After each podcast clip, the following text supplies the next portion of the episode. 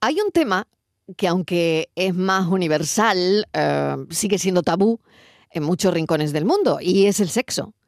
Pero cualquier faceta del sexo, no cualquier faceta, sino aquella vista desde la perspectiva íntima y muchas veces silenciada mm, de algunas mujeres.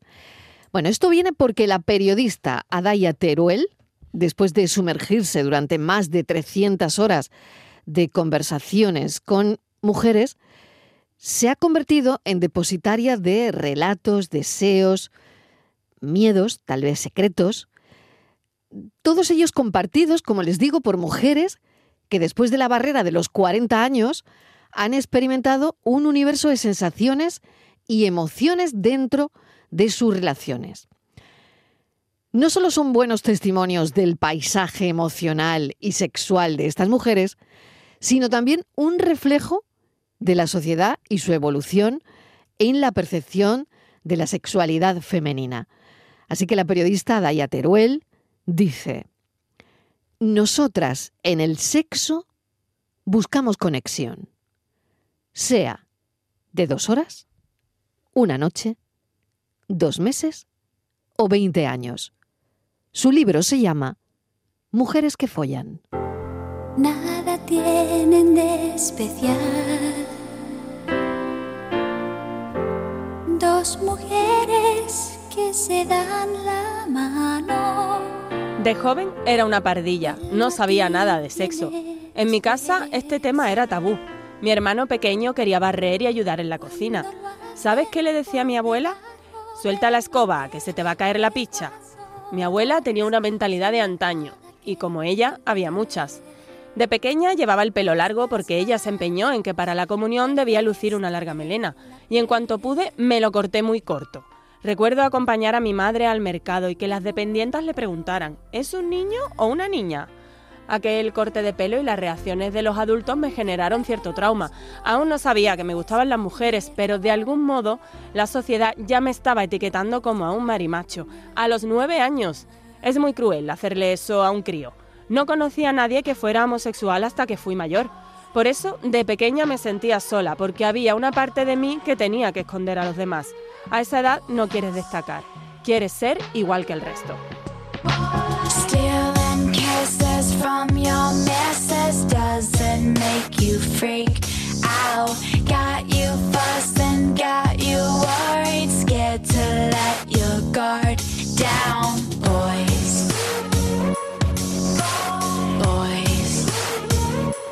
La periodista Adaya Teruel pasó más de 300 horas escuchando a 86 mujeres de 40 años para saber cómo vivieron y viven las relaciones. Vamos a preguntarle lo que se encontró. Bienvenida al programa, gracias por acompañarnos, Adaya. Hola, buenas tardes, muchas gracias a vosotros por invitarme. Bueno, ¿qué te encontraste? Uy, me encontré de todo. Imagínate, 86 mujeres, muchas cosas, muchas cosas. La verdad es que mm, vi que había una necesidad de compartir y no quiero decir de hablar, ¿eh? de que la gente sepa lo tuyo, ni de alardear, sino de, de compartir. Me dio la sensación de que a veces las mujeres podemos hablar más cuando somos jóvenes, de cuando estamos empezando, de tú cómo lo haces, cómo lo haces, ¿no? ¿Qué has sentido? O quizá cuando nos separamos, ¿no? Muchas separadas que vuelven al ruedo también y empiezan a compartir esos ligues muchas mujeres ya de mi edad que están en relación pues ya estable o duradera se cortan más a la hora de hablar de sus parejas. Yo no sé si es también el pudor, eh, bueno, como nos han enseñado a lo largo de tantos años, ¿no? De, que el sexo no era bueno, no era buena para nosotras, ¿no? Estaba por un lado la madre y la mujer casada, ¿no? Al otro la mujer de la calle. Entonces, eh, compartir experiencias yo veo que, que había como una necesidad, ¿no? Y de, de contarle a la otra y a veces también de sacarte como una parte de vergüenza, de, culpa, de ver que no eres un bicho raro, vaya. Adaya, este libro, como tú bien dices, eh, bueno, podías haber escrito de cualquier otra cosa, haber hecho cualquier investigación, pero eh, has decidido hacerlo sobre el sexo eh, y sobre las mujeres, ¿no? Em, bueno, claro, esto nos interpela a todas al final. Bueno, a todas y a todos. Sí, sí, porque yo creo que es un libro también para los hombres. ¿eh? Mi Claro. marido dice que es un, es un manual para los hombres, dice él. Pero yo lo hice para las mujeres porque yo soy mujer. Y lo hice para las del 40 porque yo tengo 40. Y lo hice sobre sexo porque, porque a mí me gusta el sexo. Es un tema que me interpela. Y quería saber cómo lo vivían las otras mujeres de mi edad. Y me daba la sensación de que hay mucha literatura erótica donde se narran relaciones sexuales que es pura ficción. Y luego ahora que gracias a Dios la sexualidad femenina está más de moda y en boca de todos, hay mucho experto y experta también hablando del tema, pero desde la teoría. Sexólogas, antropólogas, filósofas, psicólogas. Y yo quería simplemente hablar con mi vecina, con mi compañera de trabajo, ¿no? Sin, hablemos de verdad, ¿qué pasa? Oye, oye, pues ah, hay una que te cuenta, mira, estoy con mi pareja y cuando suda me molesta, ¿no? Que me caiga la gota de sudor y podernos reír. es que es verdad. Es curioso, pero es verdad. Oye, sí, sí, ¿no? Claro, Eh, o, o a veces, ¿no? Hablando de una pues que tenía un poco de sobrepeso, ¿no? Y me decía, oye, es que yo según qué posturas no puedo porque es que me dan rampas en las piernas. o sea, el sexo también, si lo miras con humor, es muy divertido. ¿No? Entonces, poder compartir lo que nos gusta y lo que no, y sacarnos un poco toda esta vergüenza y toda esta culpa que arrastramos de tantos años, sobre todo las mujeres de, de- mi generación, ¿no? Y bueno, no sé, de, de allí salió el libro, ¿no? De esta necesidad de, de hablar con las demás mujeres sobre una cosa que a mí en mi matrimonio también pues me estaba como, estábamos probando cosas nuevas, estábamos descubriendo nuevos caminos y no tenía un interlocutor, ¿no? Con quien hablar de estos temas y pensé, ¿cómo lo viven las demás mujeres? Y mira, Qué interesante, ¿no? O sea, que parte también de una experiencia propia, vaya, ¿no? totalmente, sí, sí, Mm, o sea, vale, aparte bien, del bien. interés personal. Claro, o porque sea, una eh, que empieza a descubrir cosas, como tú dices, ¿no? Mm, Descubriendo nuevos caminos, como decías, ¿no? Y Sí. em, una se cuestiona y piensa, Claro. Oye, ¿tengo un problema? O, Exacto, o no lo sí, sé, sí. o, o soy un poco de aquella Suel- manera. Suelta, soy un suelta, poco suelta, un poco ¿no? suelta. Estoy un poco pervertida yo, no sé. Yo sí te quería ¿no? A ver, preguntar a ver. Daya porque el bueno soy soy Borja Rodríguez, por cierto, Sexólogo y psicólogo. porque y te quería dar la enhorabuena por el libro porque creo que por fin existe el libro que habla a las mujeres como si estuviesen sentadas hablando, ¿no? Como tú decías muy bien, Adaya, de pues el típico libro de experto o experta que habla desde la teoría o 50 sombras de Grey. Entonces, claro, por fin hay un libro que habla del tú a tú y de la naturalidad. Y yo te quería preguntar, porque has nombrado antes el tema de, de la vergüenza y de la culpa, Sí. si te, han te ha costado trabajo tanto encontrarlas como que se hablan, se abran a hablar contigo, Ujú. estas 86 mujeres. Porque es verdad que, Pues mira. que trabajamos desde ese punto de la culpa, de Sí. la vergüenza. Sí, sí, sí. Ha, ha sido curioso porque te comentaré como dos aspectos, ¿no? Mm. Por un lado, me ha sido muy fácil encontrar mujeres, pero, pero de una manera eh, se, se creó una bola de nieve. O sea, yo, yo, yo, no, de verdad, empecé con mis amigas, y mis, porque son la gente que tienes conocida alrededor, y cada amiga que entrevistaba me daba el contacto de dos o tres más. Bueno. Como las, entre- como las entrevistadas salían tan contentas, ellas mismas me iban haciendo la producción y pasándome el contacto. Me llegaban mensajes al móvil de chicas que no conocía. Oye, me he enterado que estás haciendo este proyecto, quiero participar. Una me dio un papel en un restaurante. O sea, yo estaba comentándole el proyecto a un colega periodista la chica de la mujer de al lado, que me estaba escuchando sin yo saberlo, me entregó un papel con su número de teléfono. Qué Ay, qué bueno, qué bueno. bueno eso, Eh, eh, ¿eh? no, re- realmente, por eso digo, las, las mujeres tenían esta necesidad de compartir y hubo un momento en que tuve que poner el fin, porque es que si no, no hubiera parado y dije, es que no puedo ponerlas a las 86 en el libro, de hecho salen 28, o sea, ya me costó, ¿no? Eh, Esto por un lado, en cuanto si me, ha, si me ha costado encontrarlas, pues no, no me ha costado nada.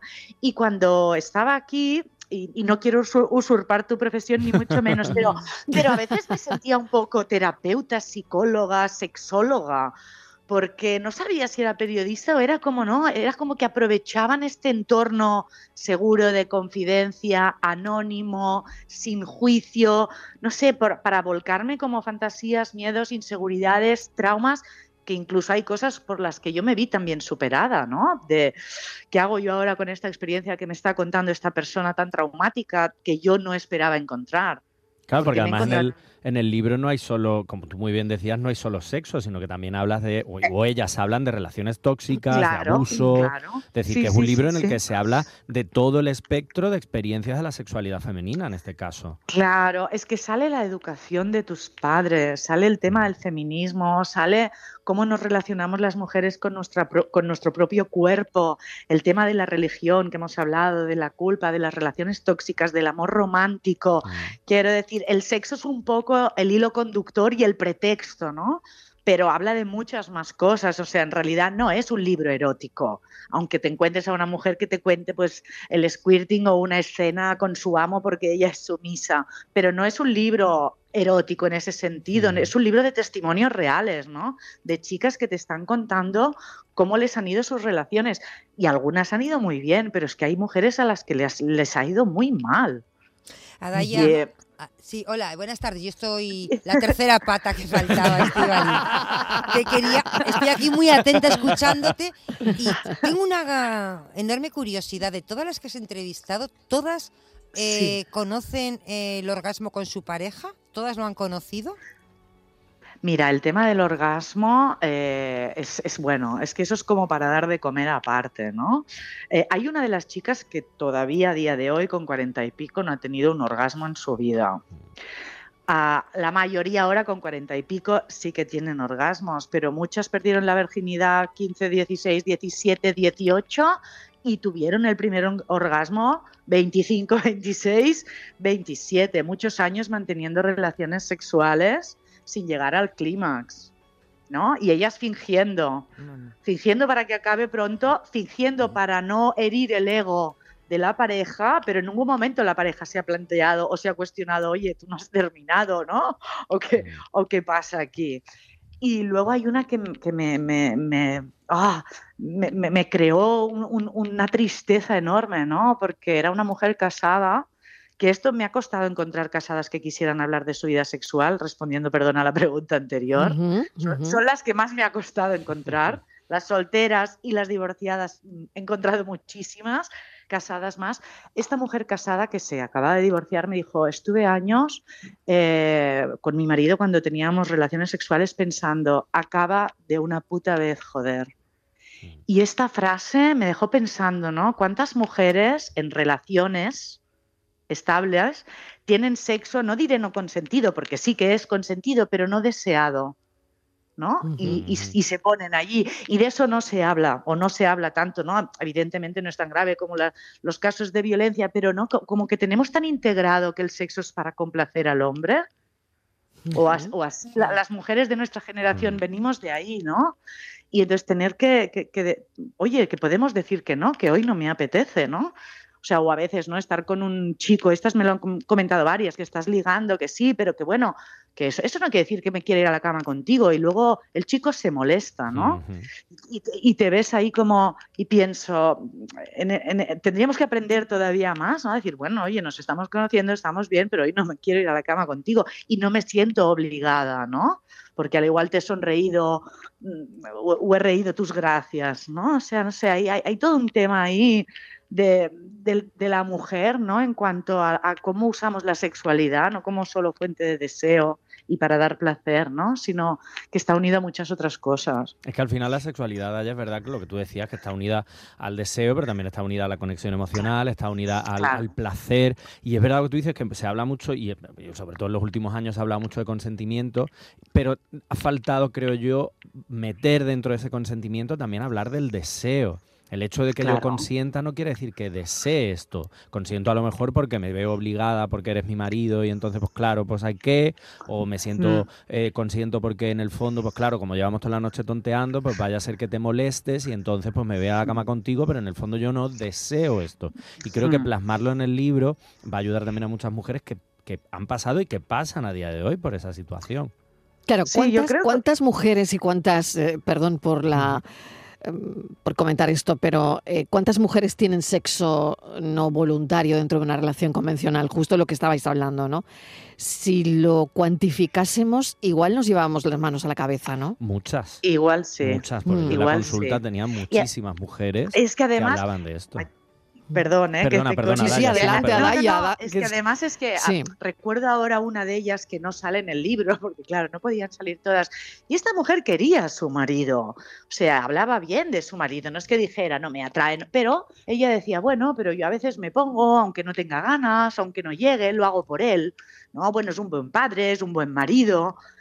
Y, y a mí me horrorizaba igual, ¿no? Porque digo, ¿por, por qué no nos sentamos a hablar con sinceridad? Quiero decir, al igual tiene él una necesidad que tú no tienes, al igual hay otras maneras. Quiero decir, ¿no? Que a veces nos estancamos también en, no, porque es mi marido, es una relación monógama, eh, yo, pero yo no quiero, pero me pongo, no sé, es como una cosa, ¿no? De, que, que- también me hace plantearme un poco esto de, ¿Hasta qué punto vamos todos con el piloto automático de cómo tienen que ser las relaciones a nivel afectivo y a nivel sexual, ¿no? Sin realmente haber hecho un como un planteamiento, decir, ¿qué quiero yo? ¿Y qué quiero yo con mi pareja? ¿no? Y hablemos y pongamos sobre la mesa. ¿No? Entonces, hay otras opciones también, quiero decir. No, al igual él, él, él, él puede mm, satisfacerlo por, por su cuenta, ¿no? Estando ella al corriente y los dos están contentos y ella no se tiene que poner y él no tiene que engañarle o estar frustrado, porque es, al final es una cosa desagradable para ambos. Mm. Porque uno insatisfecho y el otro haciendo algo que en realidad no le apetece. Y luego hay una cosa también que, que, que va relacionada con lo que estabas hablando, Adaya, que es cómo a las mujeres tampoco se os ha enseñado a decir, ya no solo decir que no, sino a decir, oye, mira, es que a mí lo que me estás haciendo ahora mismo, pues así no es. Mi cuerpo Totalmente. funciona de esta forma, mi, mi clítoris Eso, está eso así. también te lo has encontrado, Adaya. Claro. Mira, mira, no, es que hay muchas mujeres que todavía tienen vergüenza de decir lo que les gusta. Mm. Y esto viene de un tema, sobre todo en mi generación, es educacional. O sea, es que ya nosotras por- no podíamos mostrarnos como seres con mucho deseo, porque si no ya nos tildaban de guarras. Quiero decir, ¿no? Si tenías una relación sexual tenía que ser con el novio, porque si no también eras una guarra. Eh, podía haber penetración, pero uy, que no se la chuparas, porque eras una guarra. Entonces todo esto todavía lo llevamos muy eh, adentro, ¿no? Y hay muchas mujeres a día de hoy que me han confesado que no se atreven. Mira, ahora mismo me viene a la cabeza dos. Una chica que me decía que su marido, a su pareja, le gustaba ser más el sumiso. Y ella me decía, es que a mí también me gusta ser la sumisa, dos sumisos no pueden ser. Digo, pero se lo has dicho. claro, pero se lo has dicho y dice, no, claro, me da vergüenza, no me atrevo. Claro, empecemos por ahí y entonces un cada día jugáis a un juego distinto. Y hubo otra chica que me acuerdo que me dijo, "Oh, me encantaría ver, es una de mis fantasías, ver a mi marido haciéndoselo con otra mujer. Que es una fantasía muy común entre los hombres. Hay pocas mujeres, pero ella en cuestión tenía esta fantasía. Y yo le dije, ¿se lo has comentado a tu marido? Es que al igual él se pone como una moto. Y no hace falta ni hacerlo, simplemente jugar a la fantasía ya puede ser muy excitante después de tantos años de matrimonio y de conocerse. Y me dijo, no, tengo miedo de que me juzgue, de que se lo tome mal. Pero llevaban 10 años o 12 casados, tenían una hipoteca, una casa preciosa, dos niños. Y no se atrevía ella a decirle realmente, esto me pone. Bueno, es curioso, Claro, ¿no? sí. Eh, yo aquí pongo otra palabra, a ver qué pensáis, Estíbaliz Borja y Adaya. Sí. Conexión. Total. ¿Falta conexión? ¿Nos falta conexión?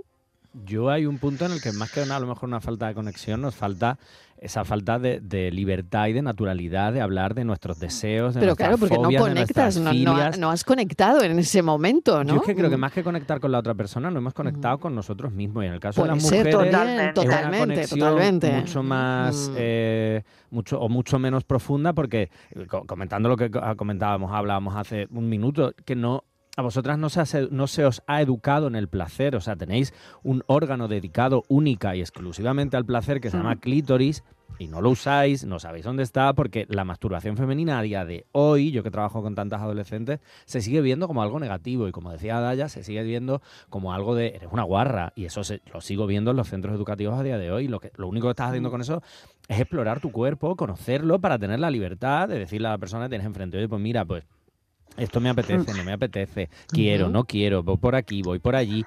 Y tener la libertad de poder decirlo, conectando Yo con también- esa persona. Mm, Yo quería hacer otro apunte ya en, en referencia a las mujeres de mi generación, que son las protagonistas de, de mi libro. Había muchas solteras y separadas que estaban hablando de las aplicaciones tipo Tinder, ¿no? Ay. Entonces, claro. Ah, mira, este es otro argumento Sí. interesante Claro, en todo esto. entonces, Mm. ellas me decían, claro, te vuelves al ruedo, no es, no, no- yo no he sido nunca de ligar de esta manera, pero pues eh, no hay otra opción, pues te metes ahí. Claro, entonces tienen experiencias muy desagradables y me dice, Mm. claro, es tan fácil ligar que al final se hace difícil, porque te conviertes en un cromo, porque la pantalla deslizante siempre para un lado, para un lado, esperando encontrar a alguien mejor, ¿no? Mm. Y dice, no se trata de encontrar a alguien mejor, se trata de encontrar a alguien que se adapte a ti o tú te adaptes a él, que conectes. Y hay una cuestión de piel, de química, de llámale X, que eso es totalmente irracional también, ¿no? Entonces pierdes mucho tiempo con las aplicaciones hablando y al final hasta que tú no estás cara a cara con esa persona, no sientes si hay eso. Y, y vamos en, en unos tiempos tan rápidos, todo tiene que ser ya, es el fast food de- del sexo y del amor, ¿no? Claro. Y entonces eso no te permite conectar con los demás, o es más difícil, Mm. ¿no? Y yo quería otra- apuntar otra cosita. eh, no sé, el ir cumpliendo años puede ser un argumento que a veces sirve para eh, autoconvencerte de que el sexo pasa ya a un segundo tercer plano en tu vida. Claro, pero no creo que sea un argumento para convencerte. Es que yo creo que hay todo tipo de personas. Hay personas más sexuales y hay personas que lo son menos. Evidentemente, cuando somos jóvenes todos tenemos las hormonas más revolucionadas, pero no es lo único en la vida. Yo creo que al final de lo que se trata es que con tu pareja vayas a la par. Porque si para mí el sexo no es muy importante para mi pareja tampoco, el amor no se basa solo en el sexo, el amor es amor y la relación, o sea, hay muchos otros aspectos, ¿no? Pero sí que es verdad que hay algunas mujeres que se van decepcionando, van teniendo relaciones. Me acuerdo ahora de una chica del libro con 47, 48 que me decía, mira, yo ya es que he tenido tantas citas fallidas, tantos hombres que me han decepcionado, es que yo no siento ni deseo. Y para una vez que tal, pues oye, me toco, ¿sabes? Y tengo suficiente. Y me ahorro tener que estar con un tío, una conversación insulsa, eh, ¿sabes? Tener que hacer cosas o luego decepcionarme. Pero también cada etapa de, de la vida tiene, tiene lo suyo, ¿no? Es normal que no vamos a querer siempre lo mismo, pienso yo. No, y, y evo- y al final es evolución, no es lo mismo el deseo Claro. sexual, o el- ya no solo en, en diferentes personas, sino en la misma persona, no es lo mismo a los En 20, a diferentes los etapas 18, de la que tenga vida, más claro. estrés o menos. Yo también te quería Total. preguntar a Daya, ¿cómo, cómo, al escuchar a estas 86 mujeres, ¿cómo crees que ha afectado o qué influencia ha podido tener la pornografía en las Uy. mujeres entre 40 y 50 Es años? muy a día interesante esta hoy? pregunta, Borja. Mucho. Mira, me- te voy a dar una respuesta y me cuesta porque, claro, yo no soy una experta en sexología, soy periodista, pero sí que te puedo decir una cosa, ¿no? Que había varias chicas, bastantes, que aumentándome sus fantasías, eran fantasías un poco donde entraba pues el tema de la violencia, ¿no? Mm. Eh, y ellas todas me decían, oye, mira, yo soy feminista, eh, lo dejaban clarísimo, evidentemente no quiero que esto me pase en la vida, ni por asomo, pero es una fantasía y como fantasía me la permito y, oye, soy libre. Me parece, evi- evidentemente, estoy de acuerdo que cada uno fantasee con lo que quiera, no seré yo la que va a juzgar, pero ¿hasta qué punto esto no es consecuencia del porno que consumimos? Porque el porno lo consumimos hombres y mujeres y al final estamos expuestos a todas estas imágenes, ¿no? Eh, no creo que hace 50 años, 60 años las mujeres fantaseaban con una violación grupal. ¿No? Con, con- Ujú. con estas, con, eh, estas imágenes donde se las coge del cuello, de asfixia, o sea, hay mucha violencia en la mujer en el porno. Mm. Y entonces hay una de las entrevistas que me lo dijo, ¿no? ¿Hasta qué punto, ¿no? Esto no es consecuencia del porno que consumimos, que es un porno muy orientado al, al varón y donde la mujer siempre está como sometida, ¿no? Y al final a nosotras mismas nos acaba hasta excitando. Ahí hay una cosa que debería estudiarse, ¿no? No me atrevería a responder, pero, pero creo que es, es un, es un gran tema Mm. analizar. Sin duda que lo es. Te agradecemos muchísimo, Idoya, tu tiempo, porque, bueno, creo que al final todo esto es educación sexual. Pues y sí. en las mujeres de nuestra generación, pues hay cosas que aclarar y mucho. E incluso, Borja, en generaciones, bueno, con las que Sí. tú mm, charlas cada día, ¿no? Gracias, Idoia. Mucha suerte con el libro. Ha sido un placer Muchas tenerte gracias. en el programa. Adaya Teruel, gracias. Gracias. Gracias. Chao. Adiós. Necesitas descansar ahora, dímelo ya.